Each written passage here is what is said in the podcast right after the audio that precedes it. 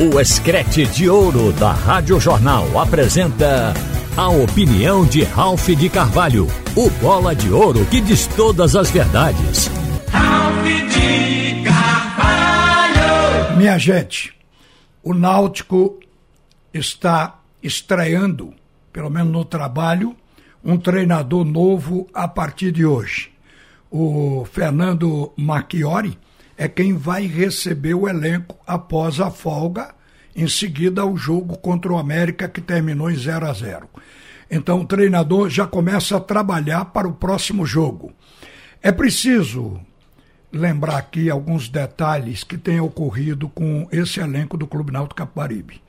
Eu, por exemplo, tenho dito aqui que o Náutico precisaria cuidar de contratar um primeiro volante, um centroavante, mas na questão do centroavante, eu acho que mudando de técnico, há uma possibilidade de resgatar o Jael e o Júlio.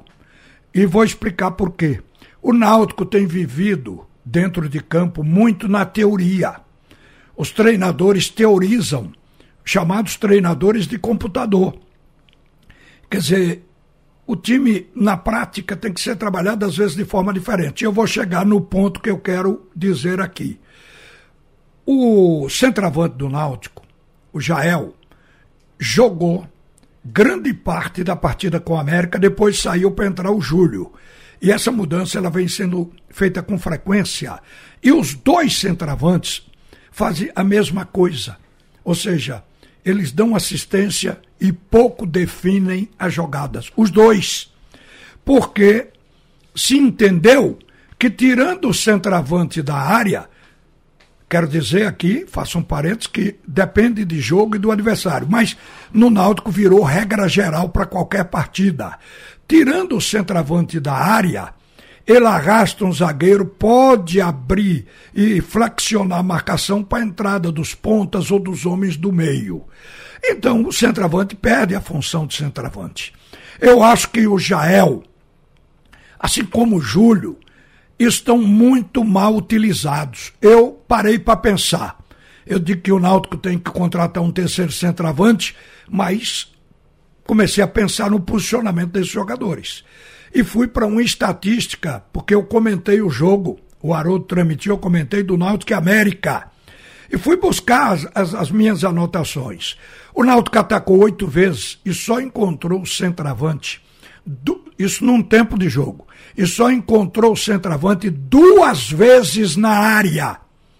E Jael, antes de sair para a entrada de Júlio, pegou na bola quatro vezes, mas fora da área onde não dava para finalizar. Então, isso depõe contra o atacante e às vezes é uma determinação do treinador, que começa a fazer essas variações na ideia de abrir espaço para o time chegar ao gol. Ora, nada melhor do que ter um centroavante na área para fazer conclusão. Isso não impede do centroavante se movimentar, mas no Náutico está havendo um exagero.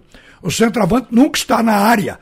Quando o Júlio entrou, eu percebi que ele meteu duas bolas, porque os centroavantes eles estavam trabalhando, pelo menos no jogo com o América, que foi o jogo onde eu me debrucei exatamente para ver esse lado.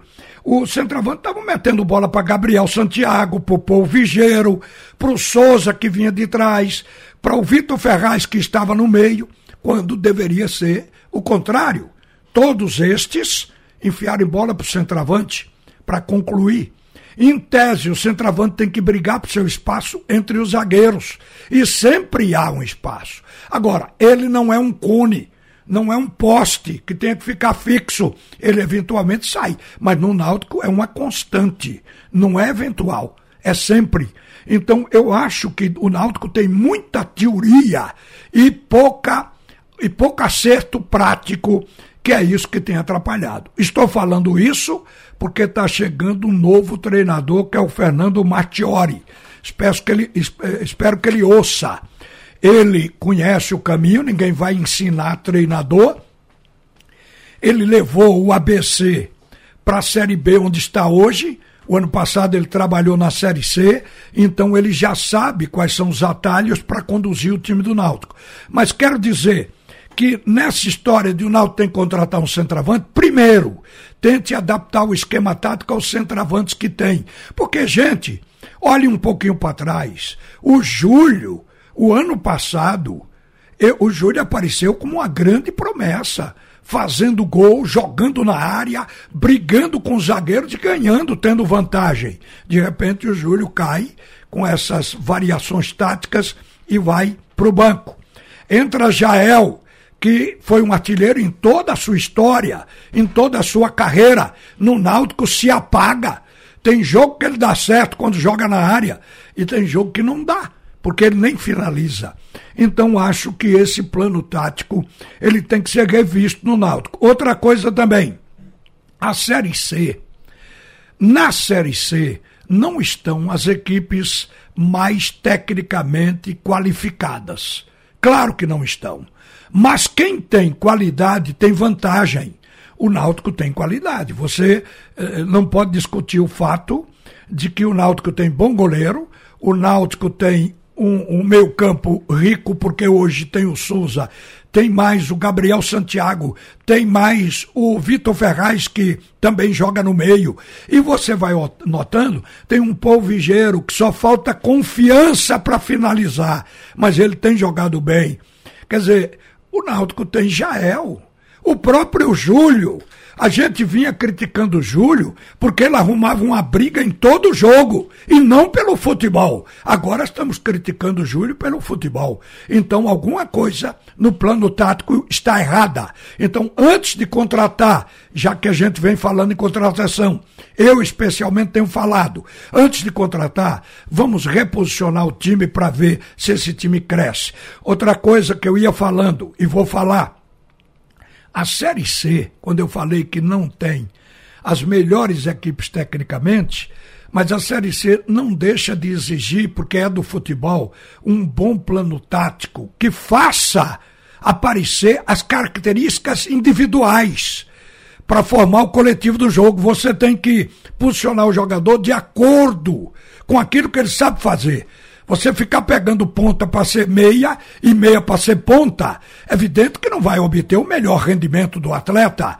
Para você pegar centroavante para fazer função de meia de ligação e da, estar dando assistência a outros jogadores quando ele deveria ser o assistido, também não vai fazer o jogador arrancar o melhor rendimento. Então, não deixa de ter o plano tático para evidenciar o técnico. Agora, primordialmente a Série C tem que ser jogo de imposição física.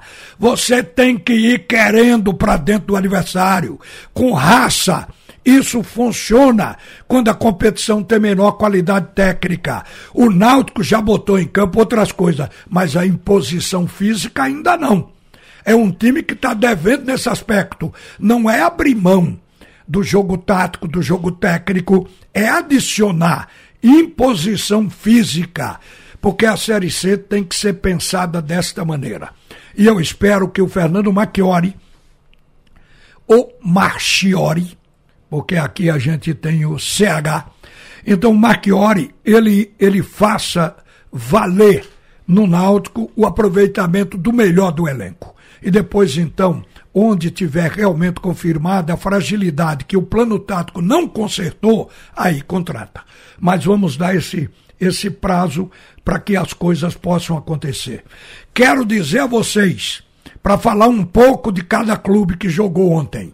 O Santa Cruz, que muita gente achava que o treinador, por ter aquela cara de tristeza, não seria um treinador de pulso e exigente, está vendo que o técnico Felipe Conceição ele cobra do elenco. O João Vitor colocou até no ar aqui na resenha os gritos do vestiário. Não precisa gritar, mas ele mesmo, com sua voz mansa, ele tem exigido. Ele está sentindo que o time do Santa Cruz tem que ter isso que eu acabei de dizer que o time do Náutico precisa. Imagine na Série D, imposição física. Então é preciso ser um time querendo, raçudo, senão não vai funcionar. E ele está exigindo isso do elenco do Santa Cruz. O elenco do Santa Cruz está melhorando, gente. Pelo menos Santa Cruz continua no G4. Santa Cruz é o quarto colocado, era terceiro, o empate lhe tirou uma posição.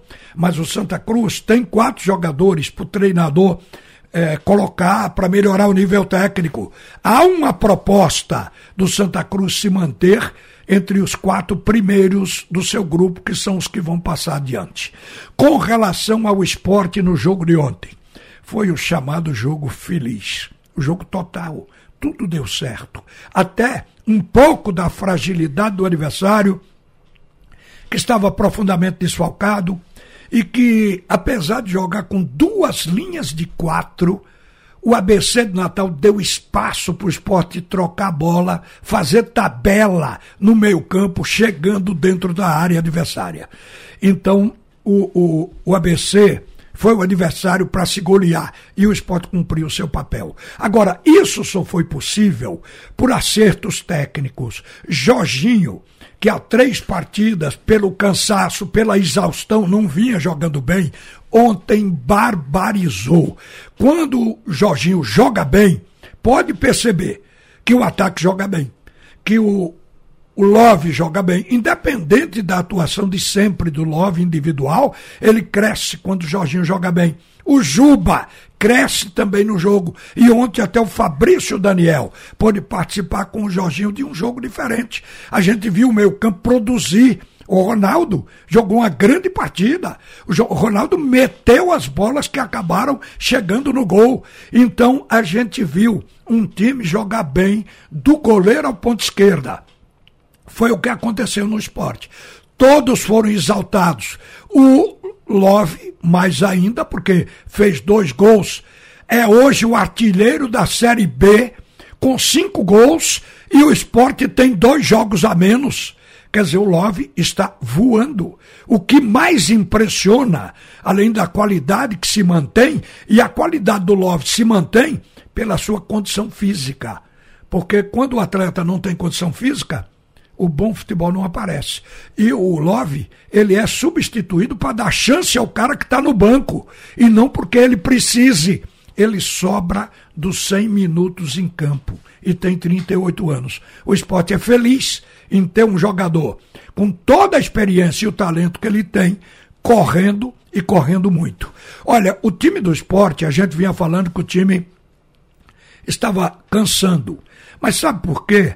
Um jogador como o Jorginho, ele corre, e um volante também, no mínimo 12 quilômetros por partida. É daí para cima.